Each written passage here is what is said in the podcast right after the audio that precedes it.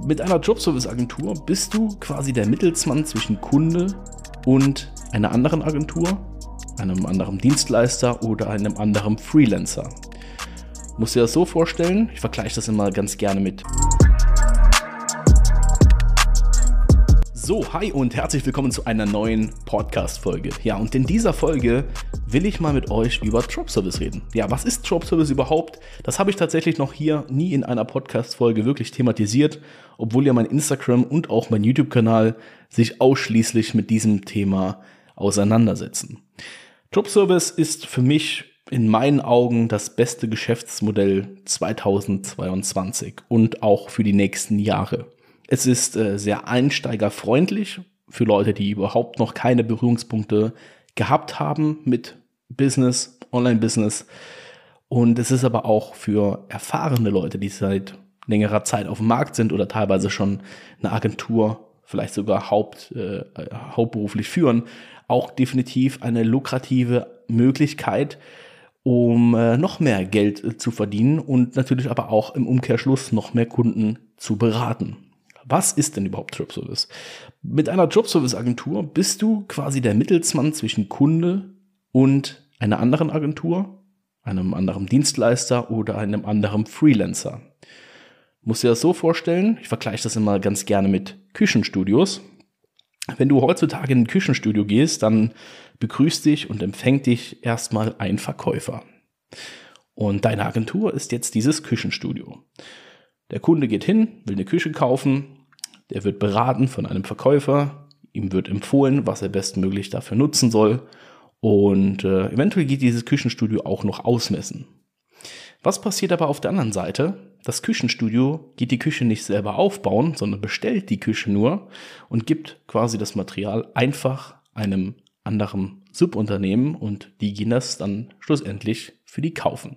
Das ist natürlich jetzt nicht in allen Küchenstudios so, aber in im Großteil.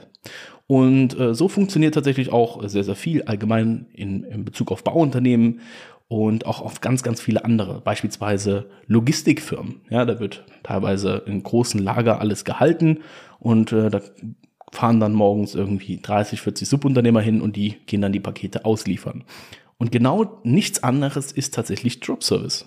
Ja, wir vermitteln oder wir beraten einen Kunden für eine entsprechende Dienstleistung und geben den Auftrag aber einem anderen weiter. Wir verkaufen natürlich keine Küchen oder andere physischen Produkte, sondern wir kaufen primär digitale Dienstleistungen, wie beispielsweise Logoerstellung, Visitenkarten, Webseiten, Online-Marketing und noch ganz, ganz viele andere weitere Sachen. Und der Bedarf, ja, der wird, glaube ich, nie gedeckt sein. Der Bedarf an Online-Marketing, der Bedarf an allgemein designerischen Sachen wird definitiv nie gedeckt sein. Und da ist halt eben, oder da liegt halt eben auch sehr, sehr viel Potenzial und auch für dich jetzt als Hörer, wenn du vielleicht noch gar nichts von Drop Service vorher gehört hast oder vielleicht schon mal hier und da mal mit der Überlegung gespielt hast, da was aufzubauen, kann ich dir nur empfehlen, mach es. Do it. Ja, es ist äh, wirklich eine, ein richtig geiles äh, Geschäftsmodell, weil du deinem Kunden natürlich einen Mehrwert lieferst, dir selber wird ein Mehrwert geliefert, weil du natürlich daran verdienst und natürlich aber auch der anderen Agentur, dem anderen Freelancer. Wenn wir jetzt aber äh, einfach mal die Perspektive auch äh, für die Agentur betrachten, ja, du arbeitest jetzt mit einer anderen Agentur zusammen, die Webseiten macht dann bist du für dieses Unternehmen verdammt viel wert. Warum bist du verdammt viel wert? Weil du eine Schlüsselposition auch in deren Unternehmen besetzt. Ja, du, du besetzt eine Schlüsselposition in deren Unternehmen, weil wenn du aktiv Aufträge für eine andere Agentur, für eine andere Person, für einen anderen Freelancer organisierst, dann bist du für dieses Unternehmen verdammt viel wert und entsprechend wirst du auch vergütet. Stellt euch jetzt einfach mal wirklich diesen reinen ITler vor. Ja, es ist vielleicht so ein bisschen nerdy angehaucht, auch Leute vielleicht so ein bisschen, die sich so ein bisschen zurückziehen und äh, ja, lieber vielleicht für sich alleine sind und da halt einfach ihre Webseiten programmieren. Jetzt gehst du auf diesen jungen Mann zu, ja, oder auch den älteren Mann zu, der wirklich richtig gute Internetseiten baut, der aber wirklich verschlossen ist und nicht verkaufen kann. Und du sagst, hey, pass mal auf, ähm, wie sieht's denn aus? Ich habe hier auch eine Agentur, und äh, suche halt immer gerne nach, oder ich suche nach Partnern, an denen ich einfach meine Dienstleistungen schlussendlich vermitteln kann. Wärst du offen dafür? Ja, klar. Warum ist er offen dafür? Weil er schlussendlich mehr Aufträge durch dich bekommt und du dadurch halt einfach eine Schlüsselposition besetzt und warum sollst du dann auch nicht irgendwie mit 30, 40 Prozent vergütet werden? In der IT-Branche ist das tatsächlich sehr, sehr gängig, dass gerade diese ganzen Verkäufertypen sehr, sehr viel Geld verdienen, weil das Bild habe ich euch jetzt eben schon so ein bisschen in den Kopf gerufen, ja. Stellt euch diesen typischen ITler vor, der ist nicht so dieser primäre Verkäufertyp und äh, zum Beispiel auch SAP. Ja, diese Verkäufer verdienen definitiv mehr als die ganzen Programmierer, die dort arbeiten, weil die halt eben die größte Schlüsselposition halt eben sind. Und da musst du halt einfach anknüpfen. Es gibt verdammt viele Leute da draußen, die nicht verkaufen können. Die einfach nicht wissen, wie sie sichtbar werden. Sie wissen einfach nicht, wie sie aktiv auf andere Menschen zugehen können und ihnen einfach ein richtig geiles Produkt auch anbieten können.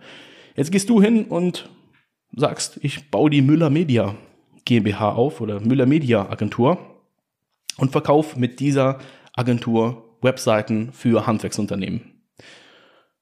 Ein Kunde kommt zu dir, will eine Internetseite haben und du wickelst das Ganze halt eben mit einem Freelancer ab, der einfach nicht verkaufen kann. Ja, der Kunde bezahlt jetzt, sage ich mal, 2500 Euro dafür, netto, äh, für die Internetseite. Du sagst, okay, behalt meine 30 bis 40 Prozent ein, ja, machst dann so ungefähr 900 Euro an dem Auftrag, vermittelst den weiter und der, die Agentur, der Freelancer bekommt halt eben den Rest. Es ist eine Win-Win-Win-Situation. Der Kunde soll eine richtig, richtig geile Dienstleistung geliefert bekommen.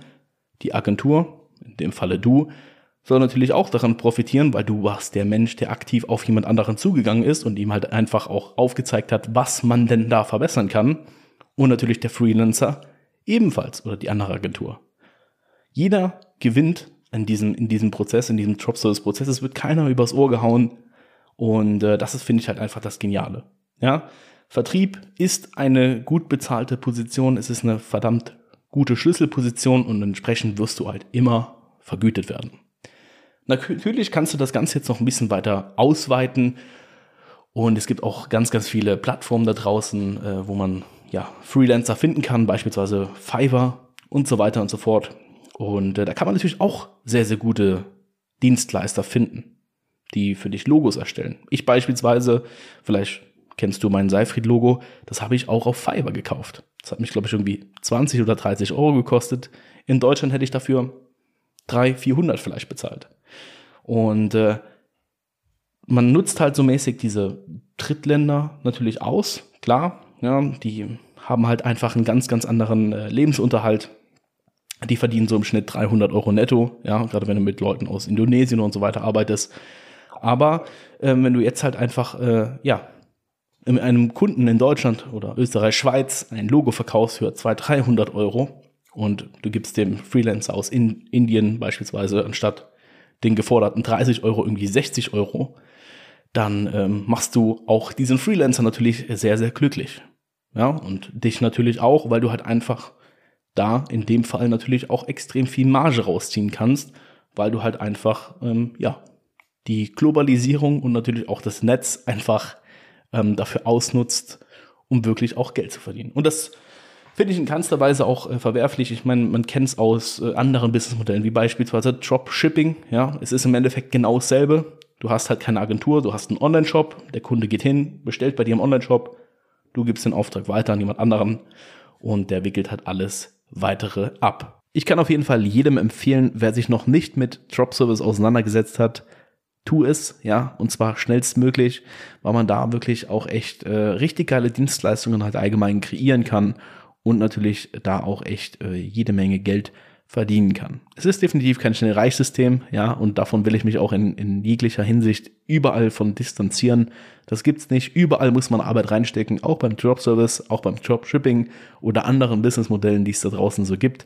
Und äh, deswegen, ja, wenn du mehr über Dropservice erfahren willst, dann äh, hör auf jeden Fall diesen Podcast, ja, folge auf jeden Fall diesen Podcast hier auf äh, jeglichen Plattformen und äh, verfolg mich gerne mal auch auf Instagram und auch auf YouTube, weil da haue ich sehr, sehr viel auch äh, Free-Content raus äh, für das ganze Thema Drop Service. Das ist mein Steckenpferd. Das ist das, was ich tagtäglich selber mache und natürlich aber auch anderen zeige, wie sie da halt eben mit dran profitieren können. Ja, das war es tatsächlich schon äh, mit der äh, kurzen äh, Podcast-Folge diesmal. Ich hoffe trotzdem, es hat euch gefallen und äh, wünsche euch noch einen guten Morgen, guten Mittag oder guten Abend, je nachdem, wann ihr natürlich hier diese Podcast-Folge gehört habt. Und wir hören uns ja in der nächsten Folge, beziehungsweise nächste Woche. Macht's gut.